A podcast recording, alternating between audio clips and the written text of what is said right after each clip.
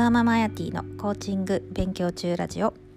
えー、この番組はコーチングを勉強している私あやティが日々の学びや気づきをアウトプットしていくラジオです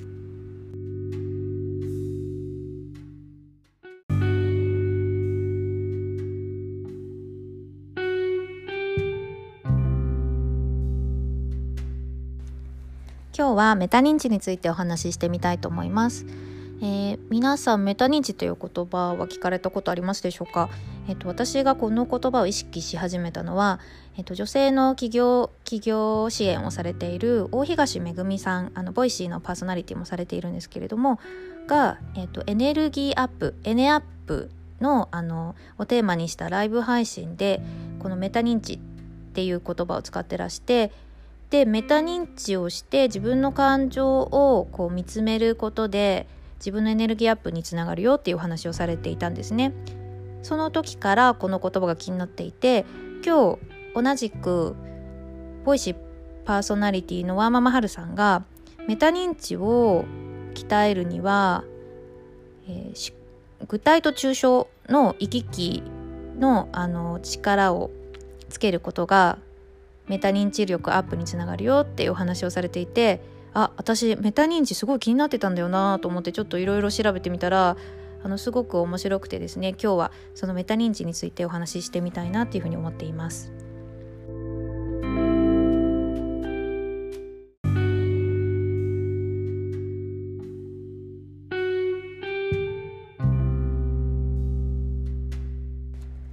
じゃあメタ認知って実際何なのっていうところなんですけれども、えー、アメリカの心理学者ジョン・ H・ フラベルさんが1970年代に定義して広めた専門用語だそうでメタ認知っていうのは自分の認知活動、えー、例えば知覚情動記憶思考などを客観的に捉え評価した上で制御するで認知評価制御のサイクルができる心理的な能力がメタ認知能力だそうです。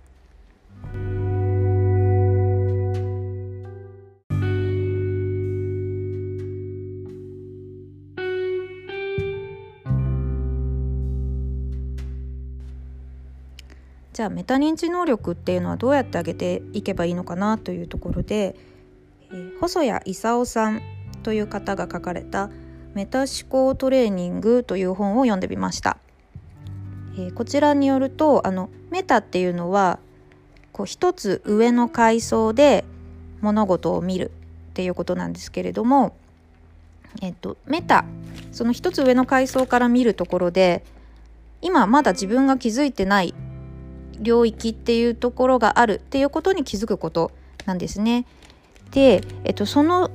メタにどうやって上がるのかっていうところなんですけどそれができるのが、えっと、Y なぜっていう質問をするっていうことなんですね。なぜを一回聞くごとにそのメタの階層が一つずつ上がっていくイメージだそうです。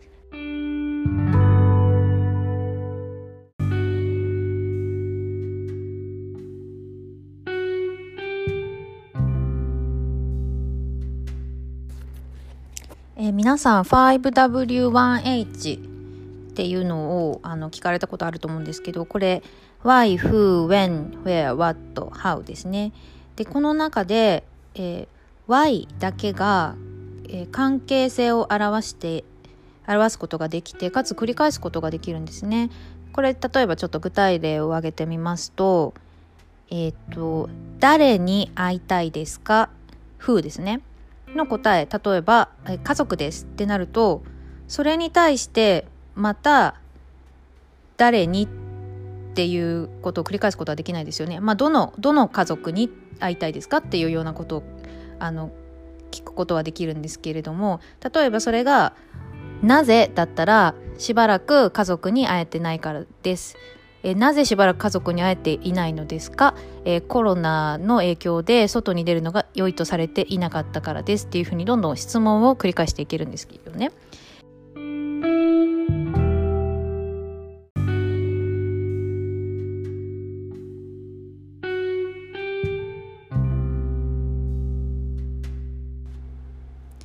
で例えば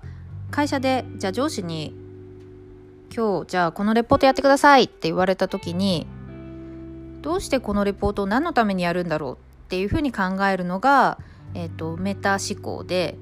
えーと、あ分かりましたじゃあこのレポートをどうやってやるか考えますっていうのがその逆の、まあ、非メタ思考なんですね。つまりあのメタ思考っていうのは一回その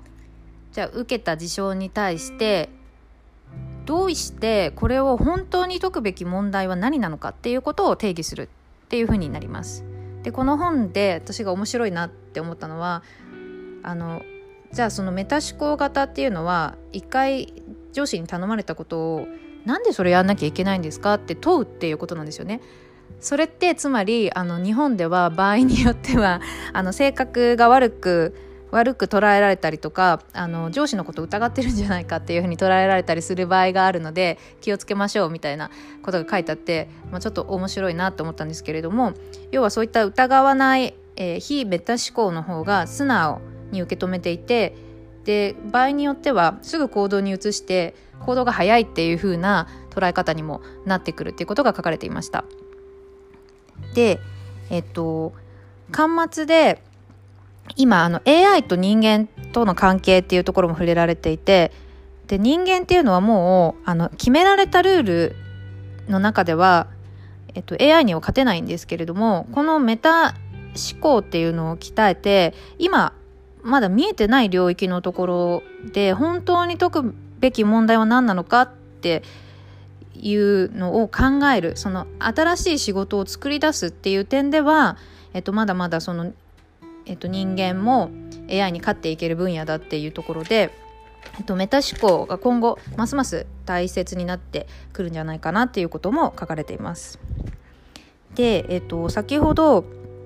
Y っていうのをたくさん質問していくことでそのメタの階層が上がっていくっていうのをお話ししたんですけど、えー、実はコーチングもこういろんな質問を通じて、えっと、クライアントのメタ認知を、え、誘導してるんですよね。まあ、誘導してるって言ったらおかしいかもしれないですけれどもクライアントがメタ認知していくののサポートをそのコーチングで質問を投げかけることによって行っているっていう形になります。なのでセルフコーチングが上手い方っていうのは自分に対する問いかけが上手い方っていうふうになります。はい、えー、いかがでしたでしょうか？ちょっとまだ私の方でもえっと、メタ認知あの面白いなと思って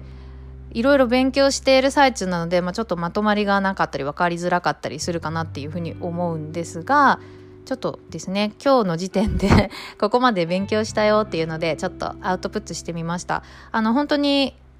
まあ大きなテーマだと思うし、えっと、すごくいろいろ考え深く考えることが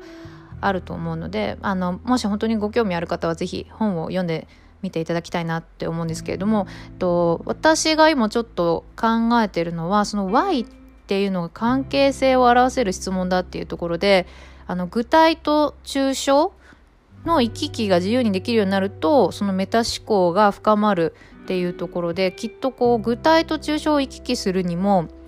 Y っていうのが関係してくるのかなその関係性を具体と抽象の関係性をえー、見つめるためにその Y っていう問いかけがあの具体的に役立ってくるのかなっていうふうに思っていてちょっとあの具体と,、えーと、抽象っていう本も買ってみたので今あのそれも読んでいますので、えっ、ー、となんかこう皆さんにあの共有したいなって思う事柄ができてできましたらまたあのこちらでアウトプットしてみたいなっていうふうに思います、えー、本日も最後までお聴きいただきありがとうございました。